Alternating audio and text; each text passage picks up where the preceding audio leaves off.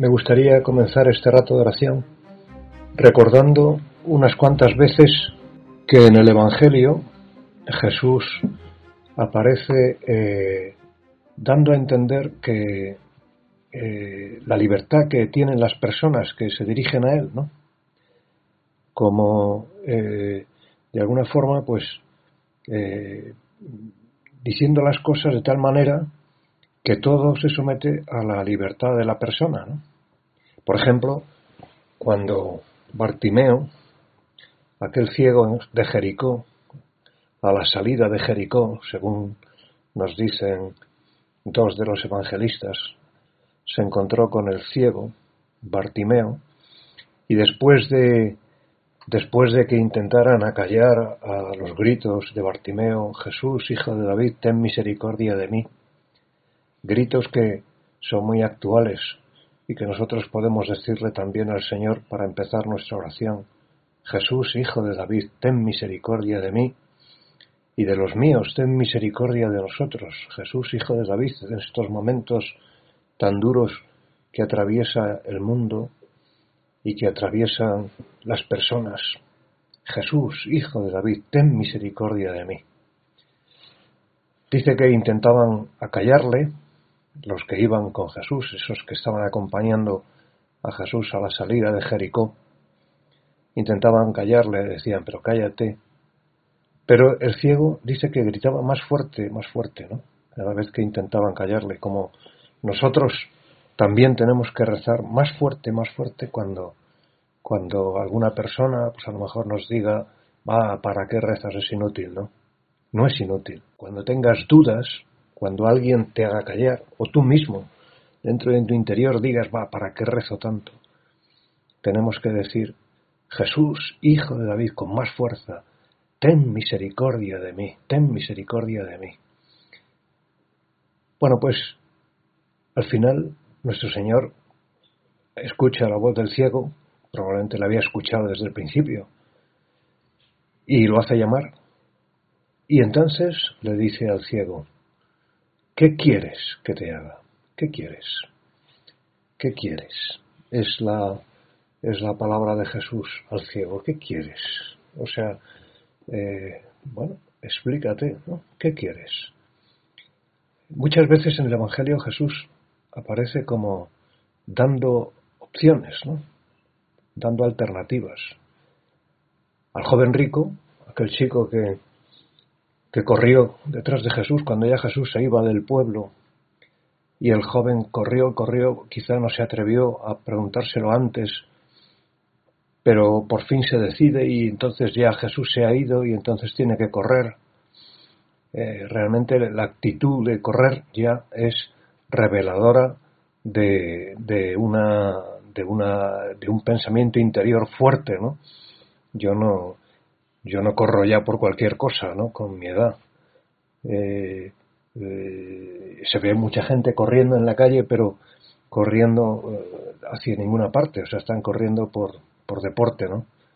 Cuando uno corre detrás de alguien es porque tiene una, porque quiere algo, ¿no? Y aquel chico corre detrás de Jesús, lo alcanza, se postra y le dice, Maestro, ¿qué tengo que hacer? ¿Qué tengo que hacer con mi vida? ¿Qué tengo que hacer? ¿Qué tengo que hacer para alcanzar la vida eterna? También es otra oración que nosotros podemos hacer ahora. Señor, ¿qué tengo que hacer? ¿Qué tengo que hacer con mi vida? ¿Qué tengo que hacer con, las, con la situación delicada presente, con estos... ¿Qué tengo que hacer? En fin, Jesús le, Jesús le, en un primer momento le dice cumple los mandamientos. Eh, cuando el chaval dice ya los cumplo desde pequeño, entonces Jesús le mira con cariño, con amor y le dice, pues entonces, si quieres, si quieres, si quieres, vete, deshazte de lo que tienes, ven y sígueme, si quieres, si quieres. Al ciego le he dicho, ¿qué quieres que te haga? Al joven rico le dice, si quieres, si quieres. Más adelante, Jesús dirá a, a los discípulos, el que quiera venir conmigo, que tome su cruz de cada día y me siga, el que quiera, el que quiera. Y, todavía más adelante les volverá a decir, ¿queréis beber el cáliz que yo he de beber? ¿Queréis? El que quiera, ¿queréis? ¿Qué quieres? Si quieres. Es una palabra de Jesús que, por lo que he podido ver, pues está presente en los cuatro evangelios eh, de alguna manera, pues dos o tres o cuatro veces en, cada uno, ¿no? En algunos más, en otros menos, pero está presente en los cuatro evangelios. Ese si quieres o el que quiera o qué quieres. Jesús no obliga a nadie. Jesús dice, escoged, elegid, el que quiera. ¿Quieres? Si quieres, queréis, nosotros ahora, eh, en este rato de oración, le decimos, escuchamos su palabra, que es esa, ¿eh? es, si quieres, puedes rezar, si quieres, puedes, eh, si quieres, puedes interpretar toda tu vida en clave cristiana, si quieres, si quieres, y si quieres, puedes desesperarte, si quieres puedes lamentarte, si quieres puedes quejarte, si quieres puedes estar triste, si quieres ahí en la sociedad en estos momentos una, una crisis muy grande, eh, precisamente esto hay gente pesimista, gente enfadada, gente gente pues con como bueno pues en una situación eh, de, de, cierta desesperación ¿no? Y, es una opción, es una opción. Uno puede, ante toda esta situación sanitaria tremenda, ante toda esta situación económica tan dura, y si queréis hasta la situación geopolítica que es que es también pues eh, inestable uno puede optar por el pesimismo uno puede optar por el derrumbamiento por el por la tristeza, por el enfado, o uno puede optar por Cristo y puede decir, pues yo sí quiero pensar en positivo, yo sí quiero, yo sí quiero creer que Dios es el dueño del mundo, el Señor de la historia y que permite las cosas para nuestro bien. Yo sí quiero, quiero, Señor, quiero. ¿Qué quieres que te... Pues quiero Mira, lo que quiero es, lo que quiero es naturalmente que se acabe cuanto antes tanta, toda esta inestabilidad, pero, pero quiero también beber el cáliz que tú vas a beber, que tú me das a beber. Y quiero también entregarme a ti como, como le propones, como esa propuesta que Jesús le hace al joven rico, ¿no? Si quieres, deja todo, pues yo lo dejo todo, Señor, para seguirte, porque soy tuyo, porque te sigo, porque te quiero, porque quiero estar contigo. El que quiera venir conmigo, que tome su cruz, pues quiero ir contigo y quiero tomar mi cruz de cada día. Que por otro lado, que por otro lado, hermanos míos, cuando uno toma la cruz de Cristo se da cuenta de que enseguida aparece el divino Cirineo. Si cuando Jesús iba con la cruz a cuestas apareció el verdadero Simón de Cirene, conocido conocido por los antiguos cristianos por ser padre de Alejandro y de Rufo, como dice San Marcos, pues cuando nosotros cargamos con la cruz, cuando quiero cargar con la cruz, entonces aparece un cirineo, pero no Simón de Cirene, sino el divino cirineo, que es Jesús, que nos ayuda a cargar con la cruz, que nos libera de la cruz. Yo no sé cómo diría esto, pero cuando uno coge la cruz así, uno eh, nota que enseguida es Jesús el que la toma. Jesús nos da a elegir. ¿Quieres? El que quiera, queréis. Es un es, es un es una opción. Jesús da opciones. No hace muchos días hemos rezado en la liturgia, en, hemos, en el Evangelio de la misa salía el Padre Nuestro. El Padre Nuestro que cuando vamos a misa, pues el sacerdote habitualmente, aunque también hay otras maneras de presentar el Padre Nuestro, pero muchas veces el Padre Nuestro, antes de recitarlo en la misa, el sacerdote dice, fieles a la recomendación del Salvador y siguiendo su divina enseñanza, nos atrevemos a decir, y así empieza, Padre nuestro que estás en el cielo. Eh, y siempre considero esas palabras de nos atrevemos a decir, eh, fieles a, nos atrevemos a decir, y pienso, y bueno, ¿y qué? Pero nos atrevemos cuando, cuando la palabra atreverse es una palabra que se usa cuando se va a hacer algo osado, cuando se va a hacer algo eh, arriesgado, ¿no? Nos atrevemos, nos atrevemos a saltar esta zanja, o nos atrevemos a, ir a, subir este puerto, a subir esta montaña, nos atrevemos a, a cosas que son, que entrañan un cierto riesgo, ¿no? Y sin embargo, en la misa no parece que haya una situación de riesgo grande, ¿no? Y menos recitar el Padre Nuestro, ¿no? Y resulta que recitar el Padre Nuestro es una situación de riesgo. Nos atrevemos a decir, Padre Nuestro. ¿Dónde está el riesgo de recitar el Padre Nuestro? Y, no sé, dándole vueltas, eh, veo que, que quizá de las frases más arriesgadas del Padre Nuestro, desde luego, danos hoy nuestro pan de cada día, no es ningún riesgo, ¿no? O santificado sea tu nombre, pues tampoco implica riesgo. Hombre, decir Padre a Dios eh, sí que es un riesgo, porque es un es, eh, es tomarlo como padre y por tanto como guía, como maestro, como pero quizá el riesgo más la parte más arriesgada del Padre Nuestro es cuando decimos hágase tu voluntad. Ahí, ahí sí que hay un poco de riesgo, ¿no? Ahí sí que hay, hágase tu voluntad. O sea, ¿qué quiere decir? Claro, hay, gente que hay gente que lo dice sin pensar y entonces, pues claro, pues el riesgo desaparece. Cuando no se piensa, el riesgo desaparece. Pero si lo pensamos y decimos, hágase tu voluntad, hágase tu voluntad en la tierra como en el cielo. O sea, hágase tu voluntad en mi casa, con mi familia, hágase tu voluntad en mi vida, hágase tu voluntad, en mis pulmones, hágase tu voluntad, hágase tu voluntad, tu voluntad, no, no, no la mía, ¿no? Eso es arriesgado. Sí, efectivamente nos atrevemos.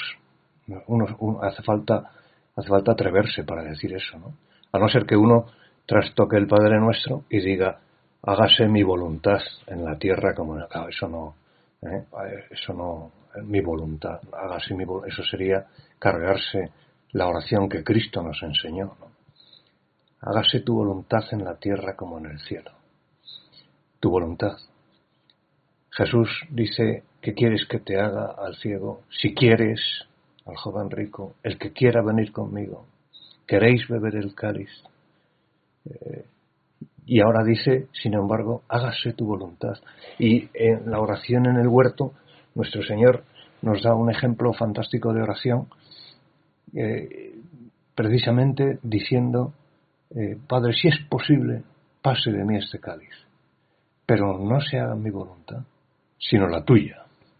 Es como, es como, como darnos un ejemplo de, de oración a la vez que, eh, su, que, que Él nos da a nosotros opciones, Él mismo, a sí mismo, se impone el cumplimiento de la voluntad del Padre hágase tu voluntad y no la mía. Si quieres, que pase de mí este cáliz, pero no se haga mi voluntad, sino la tuya. Es una aceptación, una oración de aceptación preciosa que hace Jesús y que nosotros tenemos que hacer también, o deberíamos hacer también, ¿no? Una oración de aceptación que es liberadora, liberadora, nos, nos libra de, nos libra de cargas, nos libra de, de, esas, de, es, como infantil, ¿no? O sea, es como entregarse, como decir, bueno, pues que sea lo que tú quieras, realmente, ¿no? Que sea lo que Dios quiera, que es una frase que dice mucho la gente, aunque no sé si con mucho contenido o con mucha veracidad, pero nosotros hoy la decimos de corazón, que sea lo que Dios quiera, que sea lo que Dios quiera. No buscamos entender, no buscamos comprender la voluntad de Dios, buscamos hacerla, eh, tener, conservar la alegría, el optimismo, conservar la serenidad en estos momentos duros de la humanidad, en estos momentos duros desde el punto de vista sanitario, desde el punto de vista económico, hágase tu voluntad, hágase tu voluntad en la tierra. Y si quieres que pase de mí este, pero no se haga mi voluntad, sino la tuya. No quiero entender, Señor, buscar entender a Dios es, es imposible, es, es una cosa de locos, ¿no? El Papa, en la carta que nos ha enviado este año, en el año de San José, dice algo muy parecido cuando habla de de que José no buscaba entender la voluntad de Dios en esa vida suya azarosa, sobre todo al principio, cuando, cuando en torno al nacimiento de Jesús tiene que salir, eh, tiene, primero tiene que aceptar el embarazo de María, luego tiene que ir al censo, luego tiene que ir a Egipto, luego tiene que volver de Egipto, luego tiene que cambiar de planes, no ir a Belén, ir a Nazaret. Dice, el Papa dice, solo el Señor, después de haber comentado esa, esa disposición de, de San José de hacer la voluntad de Dios, dice, solo el Señor puede darnos la fuerza para acoger la vida tal como es, para hacer sitio incluso a esa parte contradictoria, inesperada y decepcionante de la existencia. Solo el Señor puede darnos la fuerza para acoger. No se trata de entender, sino de acoger. Acoger la vida, la voluntad de Dios. Acoger la vida tal como es.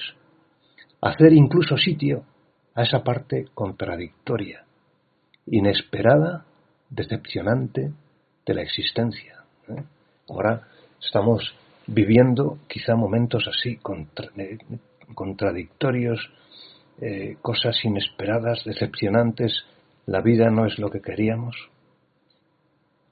A todo, a toda eso, a toda esta situación, a toda esta situación, tenemos que responder con, con, una cuaresma, que en el tiempo en el que estamos ahora, el tiempo litúrgico en el que estamos, tenemos que responder viviendo una cuaresma llena de esperanza, llena de alegría, llena de optimismo, llena de sentido positivo, y diría que la mejor mortificación es una sonrisa.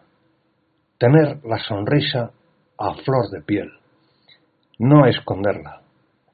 Tenemos que desprendernos, vivir desprendidos del pesimismo, desprendidos de la visión negativa, desprendidos de eso que se impone en, las noticias, cuando uno escucha las noticias, eh, eso que se impone, que, que, nos tratan de imponer las noticias, eh, la negatividad, lo feo, lo mal que está la cosa, lo, y uno, tiene que decir, no, yo no, yo, yo confío en el Señor, yo confío en ti, Señor, quiero confiar en ti. ¿Qué quieres que te haga? Pues ya sabes lo que quieres que yo lo que quiero es que se acabe todo esto, pero no se haga mi voluntad, sino la tuya. Acepto tu divina voluntad. Solo el Señor, dice el Papa, puede darnos la fuerza para acoger la vida tal como es. Acoger no es entender. No se trata de entender, se trata de acoger, como San José. Acoge toda esa circunstancia adversa. Pues vamos a pedirle al Santo Patriarca y a, su esposa, la Virgen María, nuestra Madre, que nos den eso que, eso que se necesita para vivir unos días, todos estos días, todo lo que dure la situación, desprendidos de la tristeza, del pesimismo, acogiendo la voluntad de Dios con una sonrisa.